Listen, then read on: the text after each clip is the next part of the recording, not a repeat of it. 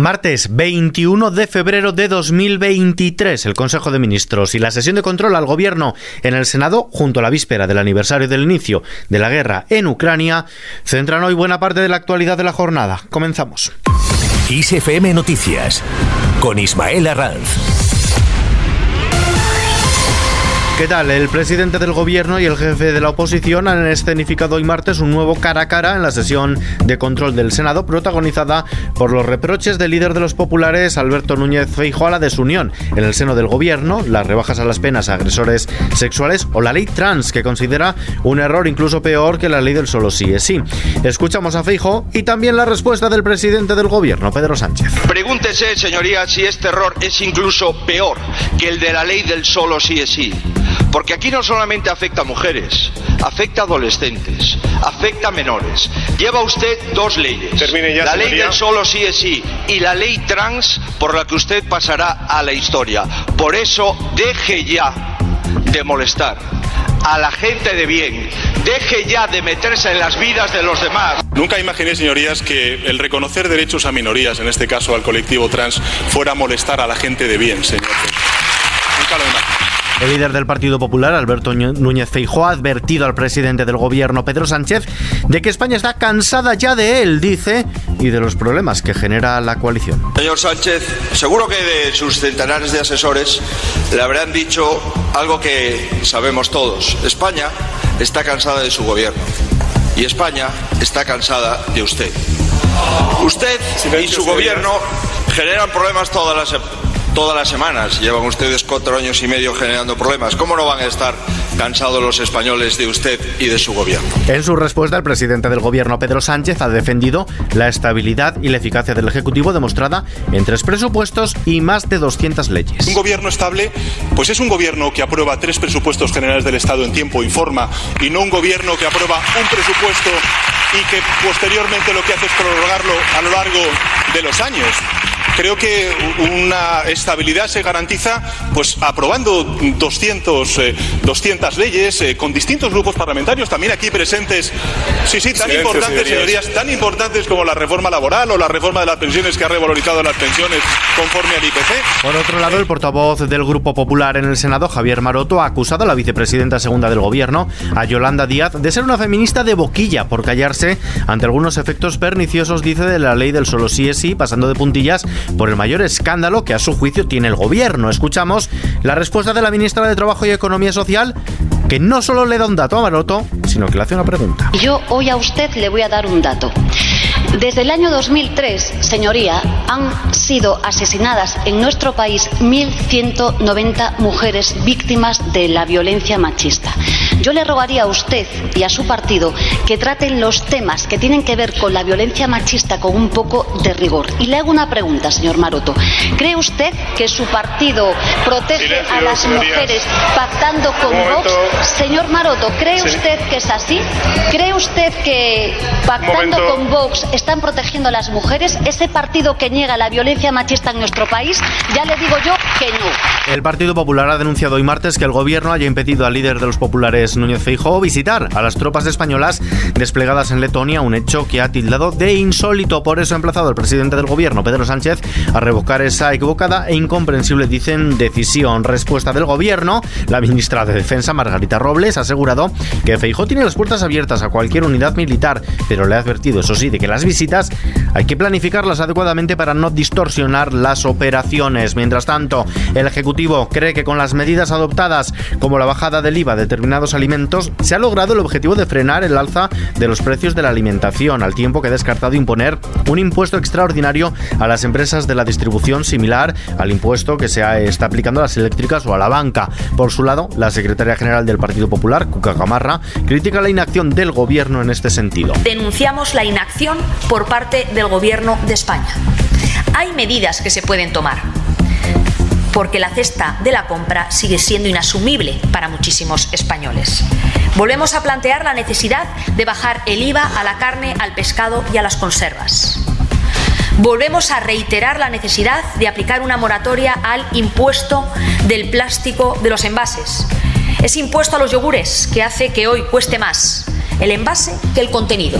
En el Congreso de los Diputados, el PSOE ha registrado una proposición de ley de mejora de la protección de los donantes vivos de órganos para su posterior trasplante que supone la reforma de la Ley General de la Seguridad Social para configurar estos procesos como supuestos especiales de incapacidad temporal. Con esta iniciativa los socialistas pretenden facilitar que las personas que de forma altruista llevan a cabo la cesión de un órgano que sirve para salvar la vida o mejorar la calidad de vida de muchas otras personas no se ven obligadas a asumir determinados perjuicios económicos por ello. Y hablando de economía y de dinero, 125.000 jóvenes recibirán 900 euros más de ayuda por estudiar fuera de casa. De este modo, estos alumnos de pueblos y de pequeñas y medianas ciudades que estudian fuera de sus hogares van a beneficiarse el próximo curso académico de la subida de las becas de residencia. Escuchamos a la ministra de Educación, Pilar Alegría. Muchos jóvenes de pequeñas y medianas ciudades Creo que, en fin, aquí nos encontramos, tengo la sensación, muchos y muchas, que para, ver, para poder estudiar tienen que irse a una capital, a una ciudad mayor. Estamos hablando aproximadamente de 187.000 jóvenes que se tienen que desplazar de su domicilio habitual para estudiar una carrera universitaria o un grado de formación profesional y que hasta ahora recibían 1.600 euros y a partir de esta nueva convocatoria de becas van a recibir 2.500. Otra de las novedades del Real Decreto es la concesión de una ayuda universal de 400 euros a estudiantes con necesidades educativas específicas. Y donde no hay avances es en la ley de vivienda. La reunión que ha mantenido este martes el PSOE con sus socios parlamentarios ha terminado sin un acuerdo que garantice la aprobación de la ley por el derecho a la vivienda. El portavoz de Unidas Podemos, Pablo Echenique, ha rebajado su grado de optimismo a la vista de la última propuesta de los socialistas. El presidente del gobierno asegura que habrá ley antes de que acabe la legislatura. Por su parte, el portavoz de los socialistas en el Congreso, Pachi López, dice que el acuerdo está cerca. Yo creo que estamos cerca en un acuerdo sobre la ley de vivienda y quiero que debemos de ser todos conscientes del valor que tiene esa primera ley de vivienda eh, en España.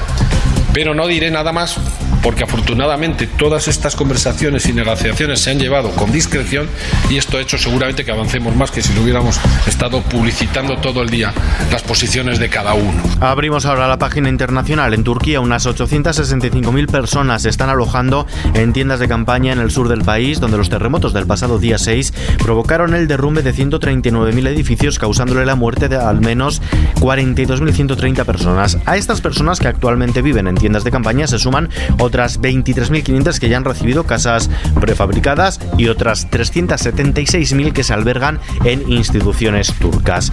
Mientras tanto, en Ucrania, en Rusia, mejor dicho, Putin se sale del pacto nuclear. El presidente de Rusia, Vladimir Putin, ha anunciado la suspensión de la participación rusa del nuevo Tratado de Reducción de Armas Estratégicas START. Es el último pacto firmado con Estados Unidos para la reducción y control de armas nucleares. Putin, que ha indicado que Rusia debe estar preparada para realizar ensayos nucleares si Estados Unidos los lleva a cabo primero.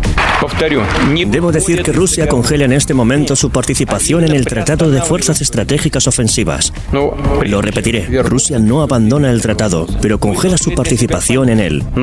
Antes de reanudar las negociaciones de este tratado, debemos comprender a qué aspiran algunos países de la Alianza Atlántica como Francia y Gran Bretaña y cómo tendremos en cuenta sus arsenales estratégicos. Mientras tanto, la directora gerente del Fondo Monetario Internacional, Cristalina Georgieva, ha elogiado la gestión de la economía de Ucrania, que funciona dice, con un sistema bancario totalmente operativo a pesar de la guerra y promete continuar con el apoyo por parte del organismo multilateral a Kiev. Por su lado, el presidente de Estados Unidos, Joe Biden, alaba a Kiev que sigue en pie un año después del inicio de la invasión rusa, cuyo aniversario se cumple este viernes. Por cierto, que España reasentará a lo largo de este año a 1.200 refugiados. El gobierno ha aprobado el Programa Nacional de Reasentamiento de Refugiados en España para este 2023, cuando acogerá, como decimos, a 1.200 personas procedentes de países afectados por conflictos y graves crisis humanitarias. De ello ha dado cuenta hoy la portavoz del Ejecutivo Isabel Rodríguez en la rueda de prensa posterior al Consejo de Ministros de este viernes, de este martes. Más cosas.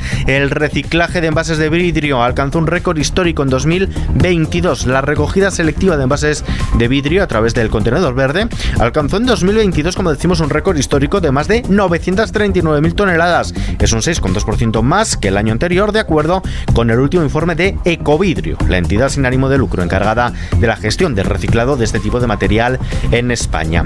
Mientras tanto, la bolsa ha bajado el 0,31% este martes, pero ha aguantado los 9.200 puntos, incluso con la fuerte caída de Wall Street. Perdía un punto y medio porcentual al cerrar el mercado español. El IBEX 35 cae hasta los 9.252 enteros. El Banco Central Europeo fija el cambio de referencia del euro en 1,6 dólares. Vistazo ahora a la previsión del tiempo. Paso de un frente frío en los próximos días abrirá el camino a una basa de aire muy frío que junto a la formación de una dana en niveles medios y altos de la troposfera favorecerá nevadas en cotas bajas hasta 400 metros, así como un importante y acusado descenso de las temperaturas. De momento, este miércoles nos espera una tendencia a la inestabilidad con nubosidad abundante y precipitaciones generalizadas en el tercio norte peninsular, más importantes en el área cantábrica donde podrían llegar a ser localmente fuertes o persistentes. La nubosidad se extenderá al de la mitad norte, donde también se pueden producir algunas precipitaciones que serán en forma de chubascos y tormentas en zonas de montaña de Aragón y Cataluña. Predominio de cielos poco nubosos en el resto de la península. Tampoco se descarta alguna precipitación débil al principio en el norte de Baleares, en Canarias. Nuboso con intervalos nubosos en el norte de las islas de mayor relieve y las temperaturas, como decimos, bajan. Y terminamos hoy con una noticia Kiss the Planet. Tras cinco años de investigaciones y pruebas, el sueño de dos investigadores gaditanos de crear envases sostenibles hechos con algas para eliminar plástico de la cadena de la alimentación está más cerca de convertirse en realidad. Con ello, las toneladas de arribazones de algas invasoras que se han convertido en los últimos años en un gran quebradero de cabeza para la pesca y el turismo en la costa de Cádiz pueden pasar de ser un problema en el mar a ser una solución en la tierra. Con esta noticia nos despedimos por hoy. Información actualizada a las 24 horas del día en los boletines horarios de XFM y ampliadas aquí en nuestro podcast XFM Noticias. Gustavo Luna en la realización y doblaje. Un saludo de Ismael Arranz. Hasta mañana.